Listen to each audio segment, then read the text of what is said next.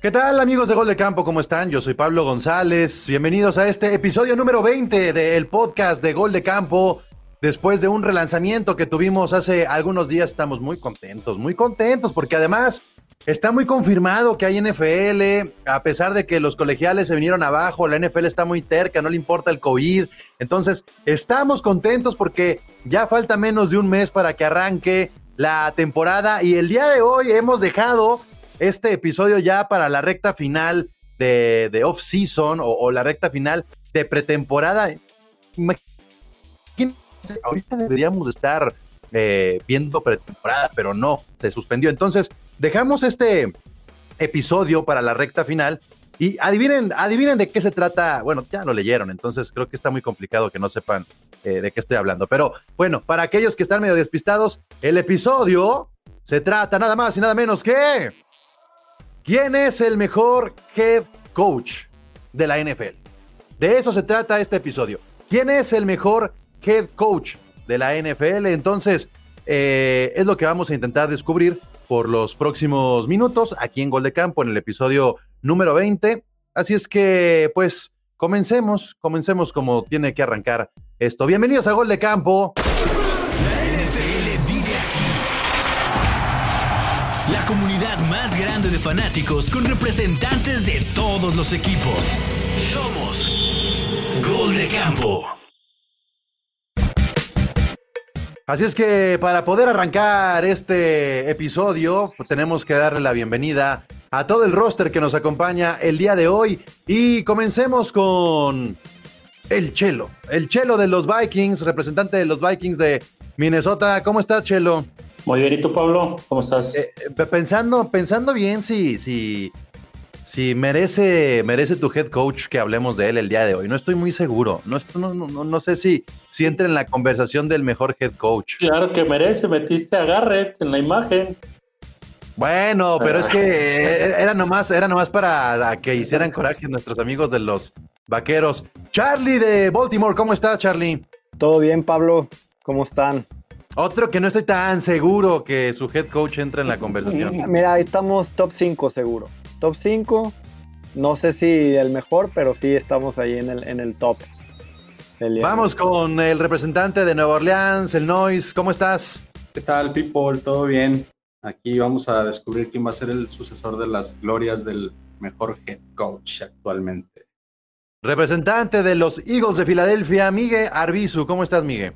¿Qué onda, Pablo? ¿Qué onda, gente? Bien, bien, ¿eh? No sé si Doug Pearson eh, pueda entrar, ¿eh? En un top 5 lo veo difícil. Ahorita vamos a ver, no, se trata nada más de, aventar nombres por, por ganar Super Bowls, ¿eh? Justamente lo que quiero que descifremos el día de hoy es ¿Qué requiere eh, este personaje que tiene que estar nombrado como el mejor head coach? Enrique de los eh, Chiefs de Kansas City, ¿cómo estás? Colegas de Gol Campo, buen día. Bien, contentos aquí de hablar de los mejores head coach. Y finalmente el, el, último representante que nos acompaña, Togogo de los Patriotas, ¿cómo estás, Togogo? Muy bien, Pablo, ¿y tú? saludos a todos.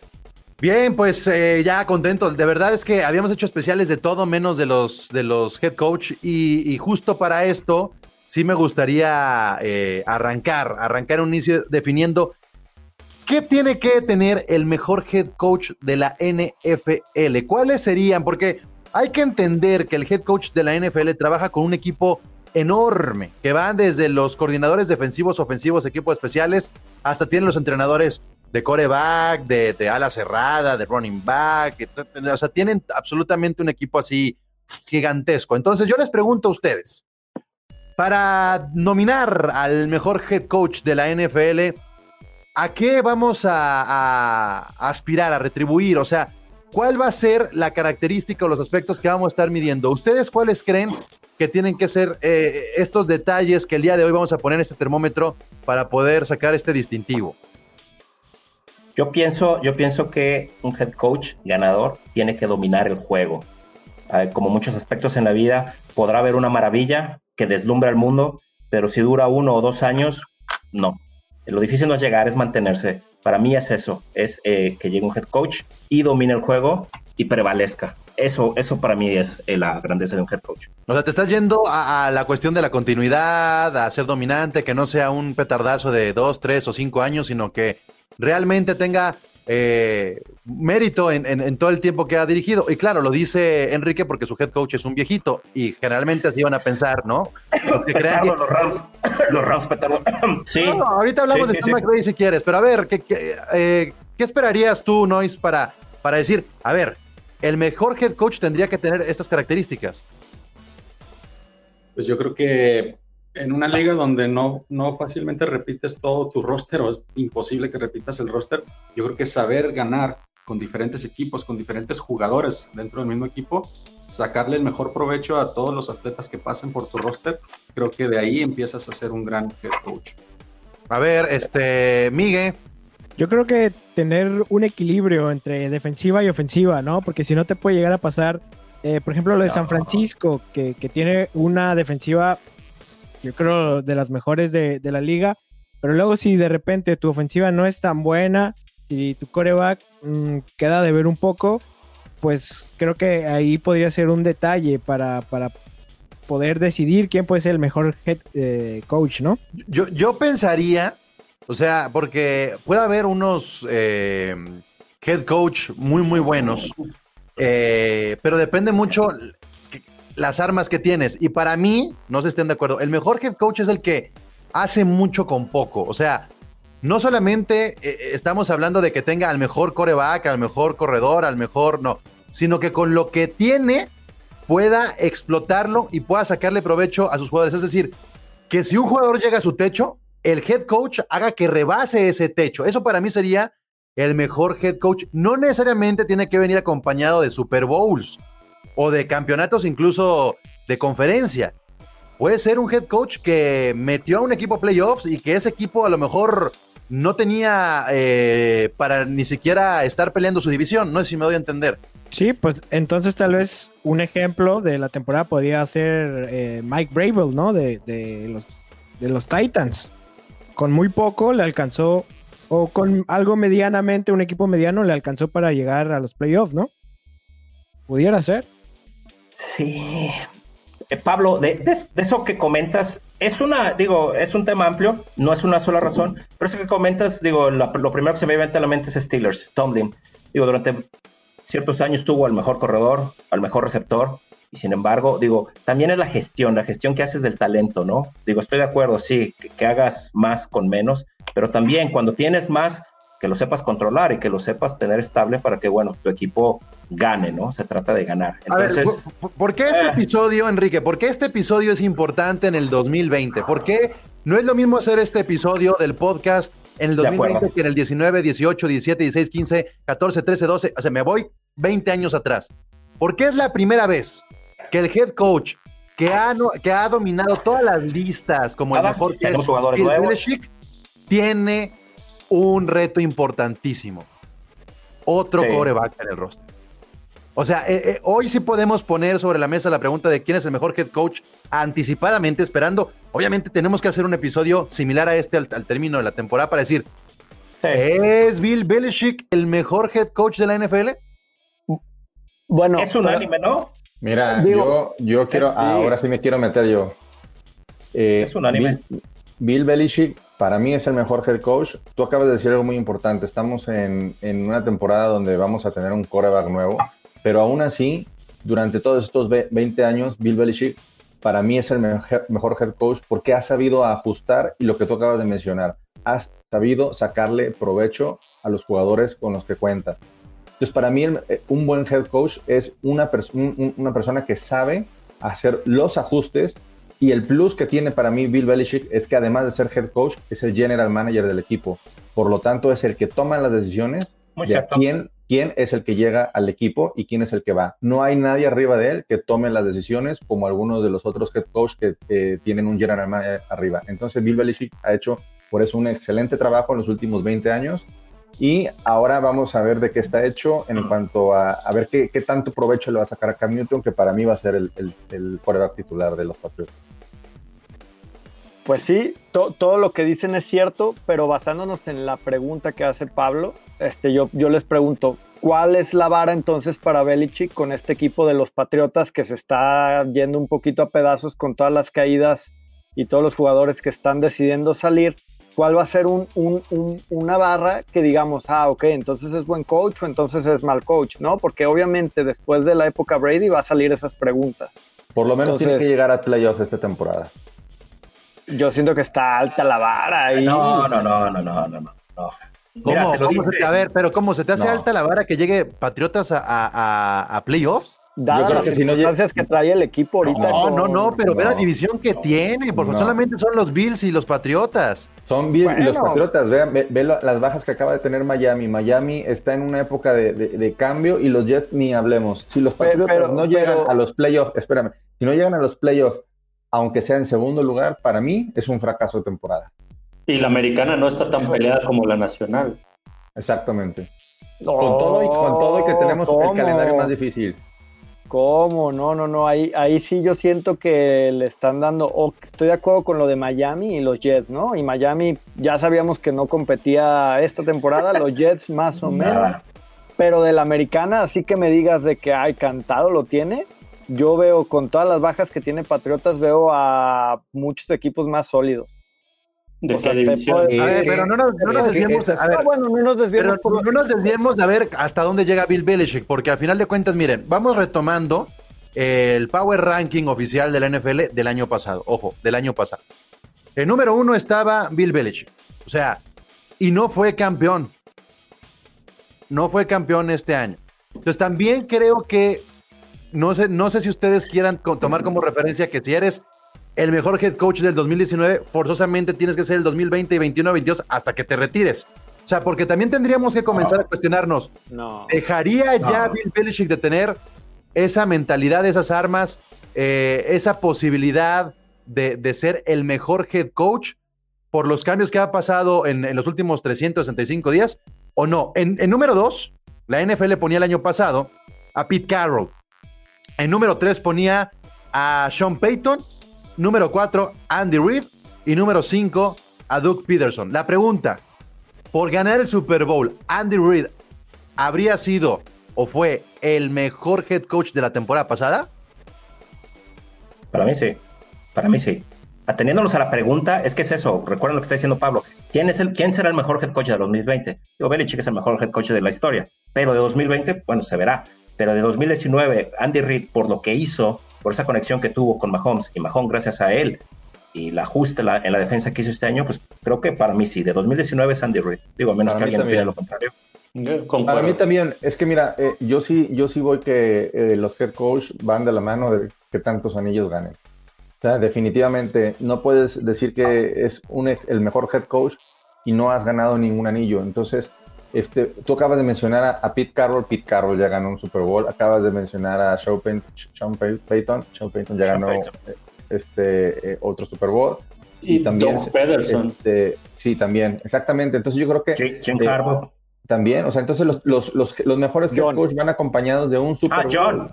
John. Entonces, eh, eh, ¿por qué? Porque al final el, es el mérito que tienes eh, conforme vas llegando a- a- hasta el partido del Super Bowl, eh, los equipos se van desgastando, los equipos van sufriendo lesiones y ahí es donde viene el ajuste y ahí es Yo- donde viene el, el trabajo del head coach. Yo, yo creo que es algo que le había pasado a Andy Reid en su carrera. Y por ejemplo, si yo quisiera abogar un poco por John Harbaugh, de decir lo que hizo esta temporada en la temporada regular fue increíble, ¿no? Pero Sí. tuvo el mismo pecado que tuvo Andy Reid en tiempos pasados. Tenía muy buenas ofensivas, pero en los momentos claves no sabía cómo jugarle al rival y por eso había perdido finales de conferencia, el Super Bowl. Y ese era el pecado que ahora Andy Reid le dio la vuelta, ¿no? Entonces que se vio en una postemporada donde partido a partido iba abajo y de la mano de Mahomes, pues sí le dio la vuelta a todos los partidos. Entonces creo que ahí sí demostró como su valía para, para poder decir lo que estamos diciendo, ¿no? De que Andy Reid se llevó el 2019, ¿no? A ver, entonces, yo les haré una pregunta. ¿Podría Andy Reid ser campeón sin Mahomes?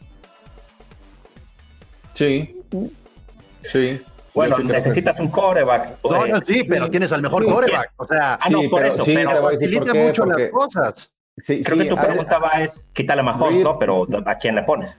Reid ya venía haciendo muy buenas cosas desde antes de estar con, con los Chiefs. Este, yo sí creo que Sí. puede haber sido el campeón. y, es, y es el mismo efecto potenciador de Brady Belichick, creo. O sea, yo creo que Mahomes no sería tan bueno con otro coach, porque Estoy creo que. Andy Reid sabe explotar como ese juego y estilo que tiene Mahomes. Y creo Es que, Ma- eh, que Andy Reid obviamente no hubiera tal vez sido este, tan bueno como si- sin Mahomes, pues. Entonces Ah, creo que es como más o menos el efecto. O sea, no podemos desligarlos. Al final del día son las, la situación en la que viven y en eso los tenemos Así que es. juzgar.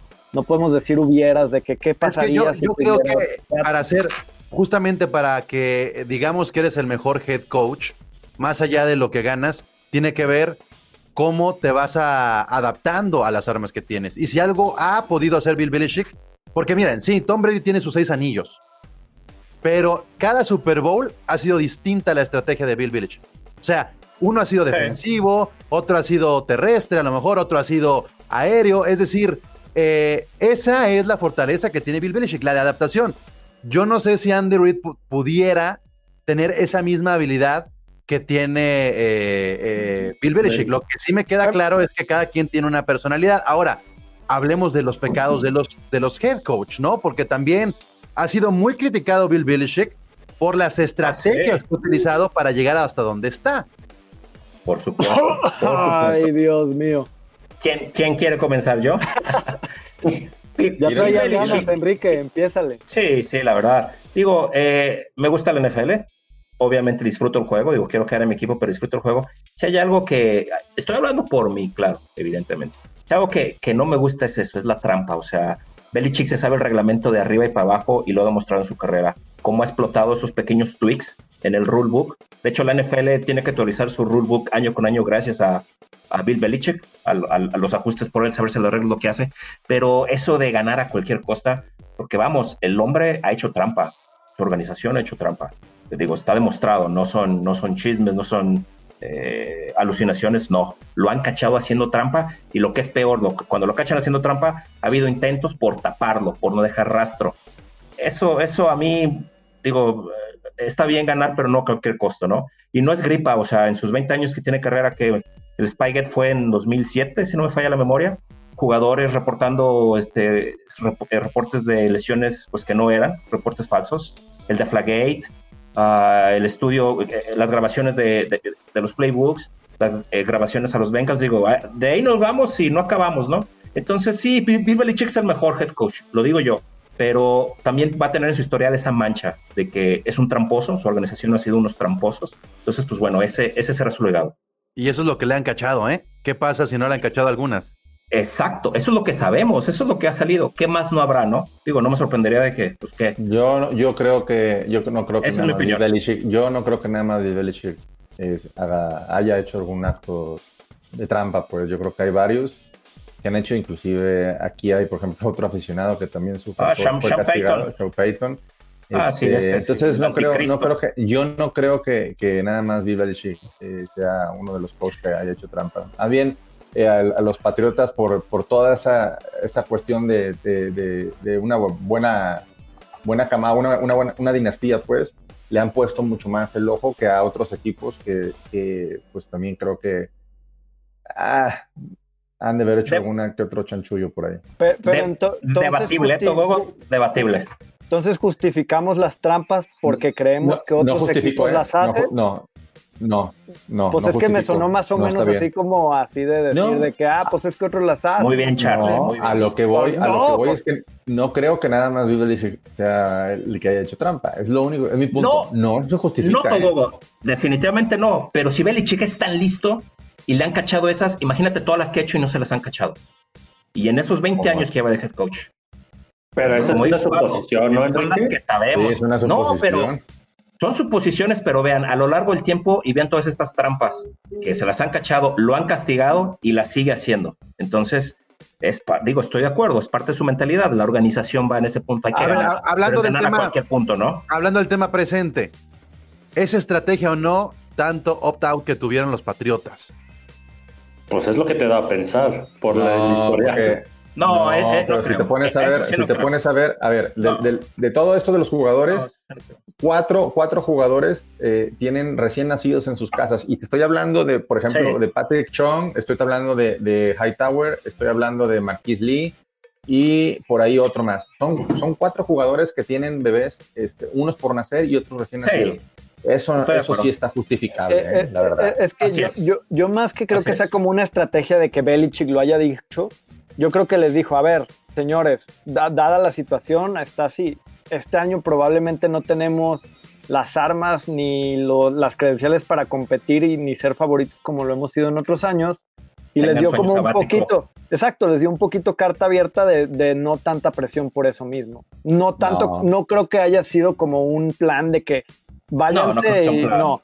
Simplemente No. que sí fue como un poco más flexible, creo. No, bueno, pues fue, fue- fue plan flexible porque si van a ser tu hijo, pues sería, sería inhumano de, de parte de él obligarlos a que jueguen la temporada también. No, pero por ejemplo, también hay recién nacidos en Baltimore y Baltimore, por ejemplo, esta temporada aspira a ganar y, y es como esa mentalidad de que puede que este equipo no sea el mismo Ahora- año que viene por contratos. Entonces esos mismos jugadores deciden. Y si, si hablamos de recién nacidos, yo tengo la impresión que, que los futbolistas siempre están teniendo hijos, ¿no? O sea, como que de repente sí pasa mucho eso en, en el, en el americano, que, que Sí. son familias muy grandes, Pues, que, que Bueno, pues así generalmente... ganan también. No, no, no, por eso, por lo que ganan, pero, pero si hiciéramos una investigación de cuántos tienen, no solamente recién nacidos, esposas embarazadas, recién nacidos o hijos pequeños, es muy probable que nos encontremos con un número arriba del 30 o 40%. ¿eh? Sí, pero ahí entra la decisión personal de cada jugador, de De querer o acuerdo, no querer pero ¿por qué en los Patriotas sucede esto? Porque, o sea, no mal, yo no estoy aseverando nada, nada más es Bill Belichick es tan maquiavélico Sí, que- sí lo es. y, y aquí estamos jugando con el salary cap para el siguiente año, donde además los Patriotas aspiran a tener esta renovación de, de coreback, porque al que contrataron lo contrataron por un año. Y a los otros dos no están todavía para asegurar una era todavía bajo el mando de- del monje. Entonces, pues si desinflan balones y ven playbook, ¿por qué no podrían mandar por el COVID algunos solamente por la cuestión del salary cap? Acaban, a- nomás por el salary cap que se bajó, llegó un corredor a los Patriotas, ¿eh? Sí. Pero esto al final está mucho, ¿no? cartas. No tiene nada que ver. ¿No? Pero se me hace mucho. No, es, ¿Por es qué demasiado. Lamar, ¿por qué lo llegó digo yo. Lamar Miller si ya no tenían espacio salarial? ¿Cómo no? Si teníamos, eh, tenemos 33 millones de, de- de espacio salarial. Y antes, antes de las bajas de lo del COVID teníamos 7 millones. ¿Cómo no llegó? Por a- eso. A- además, Lamar Miller ha de estar Por eso, llama- Digo, ahí ya- sí la- la- tengo que defender un poco a todo. Los 7 millones de dólares que teníamos Sí. antes de que se incrementara el salary cap nos daba para pagar a Lamar Miller y a otro jugador. No, no, había- no le había problema. Ya 7 millones de dólares eran suficientes para poder. Con esto agarraron a Cam Newton, ¿no? ¿Por qué no se los dieron a Cam Newton completitos?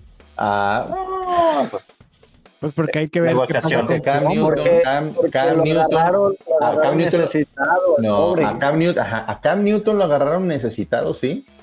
A Cam Newton lo agarraron cuando tenían menos espacio sal- salarial, porque acuérdate que después de que firman a, a Cam Newton es cuando les liberan el espacio de Aaron Hernández y también de, de Antonio Brown. O sea, eso fue después. Sí. Sí, sí, ahí yo creo que Bill Belichick movió muy bien la pieza, calladito, calladito respecto al tema de Antonio Brown y Aaron Hernández. Habla con Newton, lo contrata y ¿qué pasa? Tómala. Cam Newton te podía haber pagado los 7 millones este, anuales que pedías, a lo mejor. Ese Entonces, colmillo, ese colmillo de haber hecho eso Bill Belichick que es Así algo, es. algo que lo que además lo caracteriza, ¿no? Fue por Gordon, fue por Brown, va por los problemáticos. ¿Es una ventaja o desventaja para un head coach? Bill Belichick tiene una mentalidad, y la- no nomás Bill Belichick, la organización, es yo te voy a contratar no por lo que hayas hecho. O sea, ya lo que hayas hecho ya quedó en el pasado, sino por lo que puedes llegar a ser. Si el jugador fue problemático, bueno, y tiene, y tiene eh, eh, la capacidad de... Pues claro que va a decir así, la, si la cabeza de la organización está también manchadísima, ¿cómo no va a pensar eso? ¿No? ¿No daban los masajes en, en- en Miami? guacamole. Ah, sí, sí, sí, sí. Con esa cabeza de organización, ¿para qué te vas a preocupar por las cabezas pequeñas de la organización? Bueno, a lo que vamos es eso, que al final, este, todos son seres humanos y... Lo importante es que me- me gusta que ya aceptó las, las Sí, es que. No, a ver, yo no, yo, evidente. yo- yo- yo no estoy este, negando que, eh, que no haya hecho, digamos, ajá, que haya hecho alguna trampa Bill Belichick. Yo no lo estoy negando. Este, hemos recibido sanciones. Ahora, yo creo que a lo mejor la única manera en que dejaría de hacer eso es que te suspendieran una temporada y ahora sí bájale, ¿no? Digo, también si la liga no, la liga no ha tomado una medida tan fuerte, ese ya no es nuestra bronca, la verdad. ¿Y por qué, por ejemplo, Sean Payton no suena tanto? Bueno, ahí, ahí, ahí, mi opinión y algo que quería decir es, si algo tiene la NFL, a diferencia de otros deportes, digo, me imagino muchos aquí seguimos otros deportes, la NFL tiene esa gracia de que al comenzar una nueva temporada, creo yo, todos tus pecados se perdonan, todas tus tragedias, todo, lo que hayas hecho, te, te perdonan, porque lo que hizo Sean, eh, digo a nuestros, a quienes está escuchando, lo que hizo Sean Payton con los Saints en 2012 es algo, fue algo bárbaro, es algo extraordinario, es algo muy grave, Digo, si me estoy quejando de Belichick y su actitud, lo que hizo los Santos era para que lo borraran de por vida, pero no, lo suspendieron un año y siguió. Digo, es el escándalo, ¿no? De las lesiones. Y no nos vayamos tan lejos. Lo que hizo Miles Garrett la temporada pasada, el jugador que no debía estar jugando esta temporada, y otra vez lo premian con el contrato más caro en ya el segundo. solo, no se borra si eres Antonio Brown. Ahí ya, ya bueno, el pobre Tampoco se ayuda, ¿va? Sí, claro. Es que hace una tras otra, tras otra. ah, bueno, nada más. Sí. Bien, pues a ver, entonces hagamos el Power Ranking para este, esta temporada 2020. Borremos, borremos un poco lo que han logrado los head coaches en, en, Super Bowls y todas las, todas las victorias que tienen, toda la parte histórica. También borremos un poco las armas con las que cuentan cada uno de los head coaches y centrémonos en la habilidad de poder dominar su división, llegar a playoffs, contagiar una mentalidad ganadora, dar vueltas, este, imprimir un buen juego defensivo y ofensivo que sea equilibrado, este, más allá de los cambios que puedan tener de coordinadores, centrémonos en, todo ese esa mentalidad y el, la diversidad a lo mejor del playbook, todo esto, para entonces este, ir armando este power ranking, al menos que, seleccionemos al, al top 5. A, un head coach que yo quiero hacer la mención porque estoy seguro que nadie lo va a mencionar en tu top ni 3 ni 5 es Kyle Shanahan de los 49ers.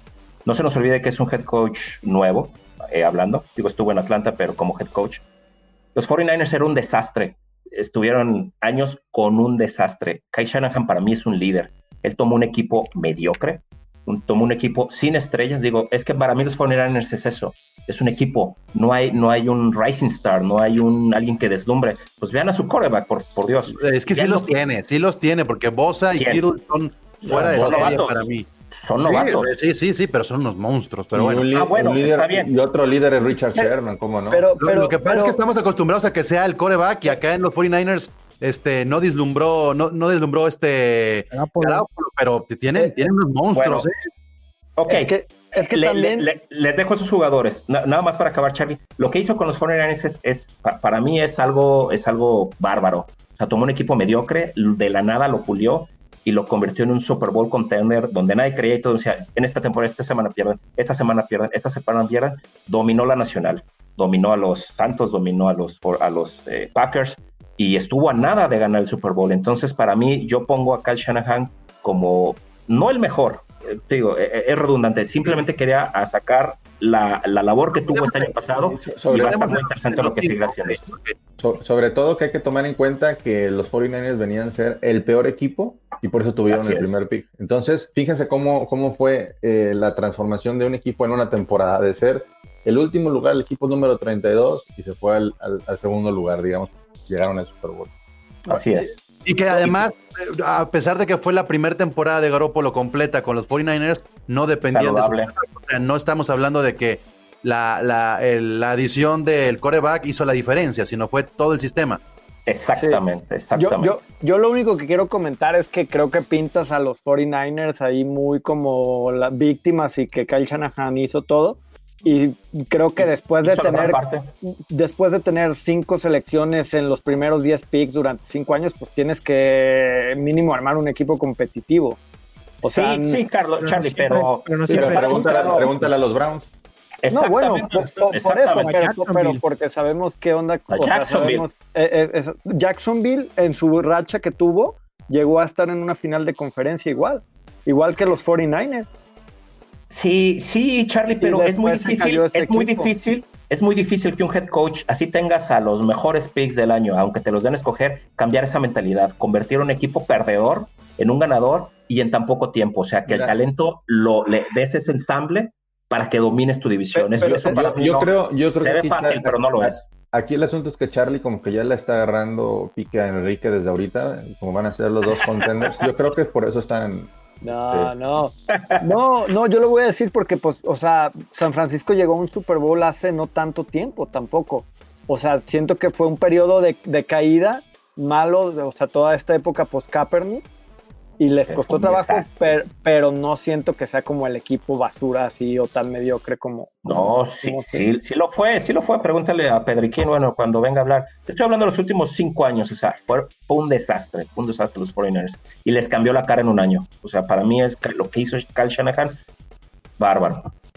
Ok, Charlie, ¿a, quién nominarías tú para esta top 5? Para top 5, yo la verdad la, veo fácil. Del Power Ranking ese que, tú dijiste, nada más saco a Peterson y meto a Harbaugh. Y a mí me gusta así, Belichick, Reed, eh, este, Peyton. También puede que Carroll a mí no me gusta porque siento que Carroll está desperdiciando los mejores años de Russell Wilson. Y sé que mucha gente como que aclama esa esa legión del boom, ¿no? Y, y todo ese historial que tiene Carroll, porque también es de los más longevos junto con Belichick, pero a mí no me encanta y yo sí metería como tal vez un Chanahan o un Mike Vrabel, que son cuates que creo que han hecho bastante con, con el material de trabajo. Incluso Frank Reich de los Colts también me gusta mucho y creo que es un tipo muy pensante y que, que nos puede dar una sorpresa este año. Ay, nadie quiere mencionar a Sean McVay. Bueno, Chelo, yo metería ahí, y creo que nadie lo va a nombrar ni meter, a Mike Tomlin de los Steelers, por lo que hizo mm. la temporada pasada con un equipo tirado a la basura que lo rescató. Y para mí que esta temporada va a ser sorpresita y te va a estar dando ruido, Charlie. O sea, eh, pero, pero Mike Tomlin, te voy a decir que le hace falta poder de vestidor. Porque si se te fue Antonio Brown y se te fue Levon Bell, algo, algo tienes que no logras, no logras hacer que el talento pesado, eh, los, los que son subiditos, los que son este, estrellas. Ahí el único talento pesado es Rotisberger. Pues sí, pero, pero, a ver, hombre, se le están yendo las estrellas y, no ha podido hacer que, que, que Yuyu y que otros comiencen a tener un rol importante. Charlie decía que a Carroll se le iban los mejores años de Wilson y a Tomlin se le fueron un gran un equipazo, pues, porque se le fueron las dos estrellas. A ver, ¿quién, y se van, y, se van echando pestes, ¿eh? ¿Quién perdió más? ¿Tomlin o Peyton con la generación de, jugadores que han tenido? Porque Peyton se le han ido en dos ocasiones o hasta tres llegar a un Super Bowl teniendo también un equipazo eh, con los Santos de Nueva Orleans. Yo creo que es momento de quitar a Peyton del top 5. Yo también, ¿eh? Yo también que Peyton, yo creo que Sean Payton ya debería haber llegado a un Super Bowl. Nois, por favor, ¿qué, opinas al respecto? ¿Cuántos Super Bowls tiene Peyton? ¿Solo uno? Solo uno. Uno. Solo uno. Y, aquí sí, sí diría yo, lo tiene por Drew Brees. O sea, ahí sí creo yo que estamos hablando de un coreback histórico de la NFL que funcionó con Peyton, pero sin Drew Brees hubiera ganado Super Bowls y, ahora creo que, creo que Peyton debe de descansar ese top 5 de ser parte élite de, de, la NFL como head coach. Por favor. No, yo no estoy de acuerdo. No, bueno, hoy por hoy así como que, bueno, lo sacaría de los últimos años, sí, pero sí están de los coach activos, sí lo, o sea, ya hablando históricamente. Estamos armando un Power Ranking para el 2020, piensen en eso, nada más. Mm. No, sí, Peyton tiene que estar. Es más, eh, eh, para mí los Santos son Super Bowl contender. No, los Santos sí, pero como cada año. Pero... Peyton ah, tres playoffs que se le escapan. Bueno, sí, se le escapan, pero es un equipo que ha dominado. Eh, llegan a, si no llegan a finales, llegan a semifinales de conferencia, siempre. Los Santos están ahí. O sea, se ve fácil, pues, y puedes decir, sí, tiene Brice. Pero bueno, los Packers tienen, los Packers tienen a, eh, eh, Rodgers y estoy seguro que los Santos han hecho mejor en estos últimos años, mejor que los Packers. Bueno, por un lado. Ahí, el head coach sí tiene que ver. para mí, Sean Payton, esto fight, claro, lo veo muy claro. si, hablamos, si hablamos por la, ahorita que dices Noise de, de, constancia, sí, pues sí ha sido un equipo contendiente. Y tú, Pablo, que pedías a Sean McVay, pues Sean McVay no ha sido para nada. No, no, no, no, no. Yo creo que Sean McVay es, es un novato todavía, es un rookie en, en- Es como head coach. Se está haciendo. Este, eh, fíjense, este, Sean McVay fue nominado hace un par de años como el mejor coach de la NFL. Este, pero lo que él logró para llegar al Super Bowl fue gracias a Wade Phillips, que tenía al lado, y a Fassel, que tenía también a un lado. Es decir, tenía al mejor este, coordinador defensivo de los últimos 20, 25 años y al mejor coordinador de equipos especiales de la última década, probablemente. Entonces, teniendo este par de, de- de bestias, obviamente les aprendió un montón. Ahora, eh, Sean McVay tendrá que demostrar con un nuevo equipo de coordinadores que ya no es ese coach novato. A mí me gusta mucho. Claro que no lo pondría en un top 5. Cuando llegó al Super Bowl sí lo pondría en un top 3 por lo que hizo en tan poco tiempo, porque era muy joven y logró prácticamente, es el mérito que tuvo Sean McVay. Pero en el caso de Peyton, yo creo que se le está escapando vamos- un montón de trabajo. Vamos poniendo a, a Sean Payton en el lugar 5. Más, No. más- ok, entonces, ¿quiénes serían el número, el 4? ¿Peyton 5, 4? Yo El- pondría en el a 4 Pete Carroll. a, a Mike Brable, lo pondría. No, Pete Carroll, estoy de acuerdo. Pete Carroll, para mí. Sí, Sí, yo Carroll. Ok, número 3. Yo. Número 3, Harbaugh. este, no, yo pondría Harbaugh. a The 49ers. No, Kyle Shanahan. Kyle Shanahan. no, Shanahan. Harbaugh. Yo Harbaugh. Yo, yo Y el, porque entre el 2 y el 1 yo pondría a Belichick Sí, y a Andrew. Sirianni. Ahí está cerrado el 2. pondría. Sí, El pero uno y el dos Shanahan está cerrado, demostrar creo. muchísimo para, para llegar a los estándares que tiene Harbaugh. Es Yo- correcto. Yo, yo Es lo, que, lo que me gusta de Harbaugh y lo que siento que es muy diferente a otros head coach, por ejemplo, tú ves a Andy Reid, que es la cabeza ofensiva de los Chiefs, ¿no? Él es el que diseña el Así juego es. ofensivo. Bill Belichick es el tipo que juega el, que diseña el juego defensivo, prácticamente como decía tú, es general manager, coordinador defensivo y la ofensiva es lo único que suelta. Un poquito, porque también mete mucha mano. Y Harbaugh no es este tipo pensante. De hecho, Harbaugh viene de un, de un background de ser coach de equipos especiales. Pero lo que tiene es que es un tipo muy, como es un muy buen manager. O sea, él pone gente en su lugar y los deja trabajar. Y a mí lo, o sea, lo- el gran logro que yo le vi es de que tu cabeza estuviera en- pendiendo de un hilo, porque ya tus resultados no se estaban dando con Joe Flaco, es darle totalmente la vuelta a la tortilla a tu estilo de juego y adaptarte al material de trabajo que tienes. Y muchos coaches no tienen esa mentalidad y son como, no, es que tengo que adaptar a los jugadores a mi sistema. Y creo que Harbaugh lo que tiene es como esa innovación de decir, yo me adapto al Yo material por de eso trabajo. quitaría a Peyton. Entonces yo, Yo por eso lo que iba a decir. Peyton. Iba a decir eso. Entonces quitamos a Peyton y metemos a Harbaugh. Y ya, así, así arreglado. ¿A favor o en contra? ¿A favor o en contra? Por favor, dedito arriba o dedito abajo. ¿Peyton, Peyton o Harbaugh? A ver, No, no ya Harbaugh. está escondiendo. bueno, Harbaugh lo ponemos en el lugar, en el lugar, en el quinto lugar. Vamos viendo qué, qué es lo que. Y ahora, nada más ya para terminar este Ah, top seis, episodio. top seis. Ay, sí, ya ahí, el repechaje, Nois. Ya para, para cerrar este episodio, ¿cuál será el head coach que dé un salto y que nos pueda llegar a sorprender a todos por el trabajo que ya ha comenzado a realizar junto con su general manager desde el off-season y que digamos hay que ponerle el ojo por lo que puede lograr? Yo, ya, Ah, no, ya no. Yo, yo ya, yo- ya te había dicho uno. A mí Frank Reich con los Colts. Ojo, yo creo que, que va a dar mucho de qué hablar ese equipo con, con Philip Rivers. ¿Bruce Arians no lo pondrían ahí? No.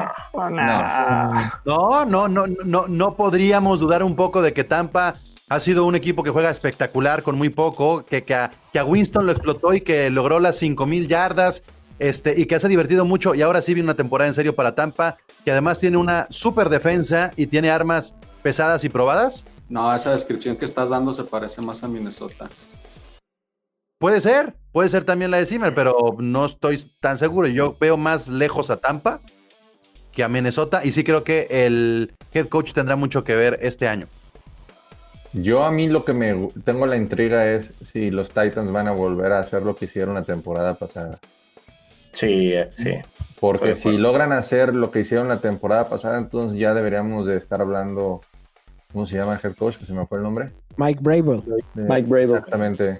Pero si Eh, fue tu linebacker. Sí, ya sé, y viene de, Sí. se me fue el nombre, y, y viene de la escuela de Belichick, es justo Sí. lo que iba a decir. Entonces, híjole, este, Que, que es de los pocos que ha pegado en la escuela de Belichick, ¿eh? Esa De escuela hecho- de Belichick, muchos graduados. Matt de hecho, Patricia, cabrón. ni Matt Matt Patricia, eh, Bueno, eh, en más- defensa Patricia tiene dos años apenas. es ¿no? más, Dos, ni, ni, ni, ni McDaniels, ni McDaniels le fue bien. Con eso, También. Bueno, y, otro ejemplo. y- y finalmente, el, el- el peor head coach, ¿quién se nos va a ir primero? ¿A quién van a correr eh, este, antes de que termine la temporada? Yo creo que a Marrone. De los De- Browns, ¿no? Para seguir con la tradición. No, Stefanski Adam tiene beca este año. Fácil. Adam Gaze.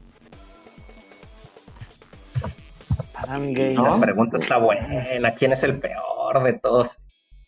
Eh, hay muchos, ¿eh? Y hay unos que se han quedado como cortitos con los ¿Sabes? equipos. no, yo, yo tengo uno de quién, Dan Quinn. Si Dan No. Quinn no da una gran temporada, se va de los Falcons. ¿Saben, ¿Saben quién tiene mucho crédito? Y yo realmente no sé cómo se la compran. Eh, John Gruden en Raiders. Eh, pues se ve un genio, se ve que va a deslumbrar y se ve que la va a hacer. Pues yo no lo veo nada. Yo no lo veo nada. Y ojalá sí se queden los tristes pues, Raiders. Pero que no a ese tipo no lo corren, ¿eh? No lo corren Pero y tienen un contrato, tiene un le quedan como siete años. Pero qué locura, ¿no? O sea, darle algo así, pues, o sea, es Bueno, como se pusieron se pusieron la soga al cuello. Los Raiders se pusieron la soga al cuello y, la, No. y, y le pusieron la soga al cuello a la franquicia porque pues Y yo realmente feliz, ¿eh? Yo feliz que verlos quemarse, pero no entiendo ahí eso. Ah, qué raro. Bien, equipo, pues ahí está entonces. Hay que seguir la pista a lo que hagan los head coach. La verdad es que este, es, es difícil quitar a Bill Belichick de ese puesto número uno y Andy Reid también que si no existiera Bill Belichick sería número uno por un buen rato. Entonces, pues eh, algo que se puede mover será entre el top 5 y el top 15. Muevan a los que quieran, pero el top 5 creo que lo tenemos muy, muy claro. No cambiará mucho de una temporada a otra y, y creo que se define mucho también un poco, este, hasta Las Vegas creo que, que hacen sus numeritos dependiendo de quién está manejando a cada uno de los equipos. ¿Algo más que quieran agregar ya para finalizar? ¿Qué, qué Eh, le también- apuestan a- también- a, a Rivera? Saca del bache a, a- Yo, yo le- nuevo yo tengo equipo de Washington. fe, ¿eh? No, Yo pero en un año. no. Fíjate que una, Sí. una también de mis, in- de mis intri- una de mis intrigas es este McCarthy, a ver qué va a hacer ahora con, con los Cowboys. Ojalá Miren, a Rivera- corredor. A Washington y a, y a Jacksonville los ponen como, como los últimos dos lugares, ¿no? Más o menos. Sí. Si acaso, yo creo que Rivera va a meter a, a Washington no más abajo del 25. Uy, no, Así yo lo creo que veo yo, no. y- y para mí es un logro, ¿eh? No, no, sí va a estar entre los peores los skins. No Es que no. Eh, no los- traen nada. los- Los skins. Así les dicen eh, amigablemente. ¿Estás Así acaso no te metes en hablando del, problemas. del equipo de fútbol de Washington? Eh, los que juegan en el, en el FedEx Stadium, sí. Pero bueno, no, yo, yo los veo entre los tres peores. Yo, yo, francamente. Yo le tengo fe a, a- a este, esta renovación porque no tiene nada que perder Sí. y, y van a tener que hacer un cambio radical de 180 grados. Entonces, y, y- y es lo mismo que los jaguares. Sí lo ya hará, no tienen nada que perder, ¿eh? Entonces todos los damos por muertos y unas cinco victorias en una de esas. miren, ¿quién- yo a los jaguares?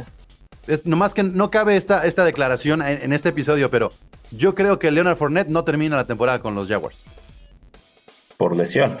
No, No, por trade. Va a pedir un trade. Se va a querer ir. yo creo que lo van a cambiar como ha pasado con Ramsey, como ha pasado con Sí. eh, varios jugadores. Piden su trade en los Jaguars, los Jaguars Eh, venga para acá el pick y este y va a aterrizar en otro en otro equipo Y- Leonard Fournette. ¿Y a Pues poco no que- se te antoja lógico la llegada de este morro güero de Clemson a, a- a los skins la próxima temporada? Pues De- habrá de que ver si no engorda, a ver que si no engorda sin jugar un año, ¿no? A ver si no se pone como Thor. Por cierto, eh, al, parecer eh, la temporada del colegial llegaría en primavera, ¿eh? Y eso Hay que esperar. suena- no suena tan mal. Pero, ¿eh? pero a ver, eso yo, ¿cómo va? ¿No va a haber combine? ¿No va a haber rookie pues camp? no, Se va, se va a tener que recorrer todo el calendario el siguiente año, a, definitivamente. a ciegas que van a fichar. Ya veremos. Bueno, pues equipo, muchas gracias. Gracias por acompañarnos eh, en este episodio número 20 de Gol de Campo. ¿Quién es el mejor head coach? Sí, ya lo escucharon aquí. Hicimos nuestro top 5, pero ustedes díganos a través de las redes sociales ahí en arroba Gol de Campo en Twitter, Gol de Camp en Facebook y en Instagram. Y por supuesto, eh, estamos ahí en goldecampo.com.mx. Episodio 20, episodio 20 de Gol de Campo que pueden escuchar a través de Spotify, de Apple Podcast. Por favor, suscríbanse, suscríbanse a las plataformas de streaming como, como este, Apple Podcast y Spotify, pero también suscríbanse al canal de YouTube y denle ahí en la campanita para que ustedes se enteren cada cuando estamos sacando este, nuevos episodios. Porque además, además del episodio de Gol de Campo, se viene el episodio, eh, perdón, no el episodio, el podcast de los Rams. Gol de Campo va a empezar a sacar diferentes eh, podcasts especializados por equipos y el primero será el de los carnales de los Rams. Entonces, estamos creciendo y queremos que sean parte de esto. Mi nombre es Pablo González. Esto fue Gol de Campo. La NFL vive aquí. La comunidad más grande de fanáticos con representantes de todos los equipos. Somos Gol de Campo.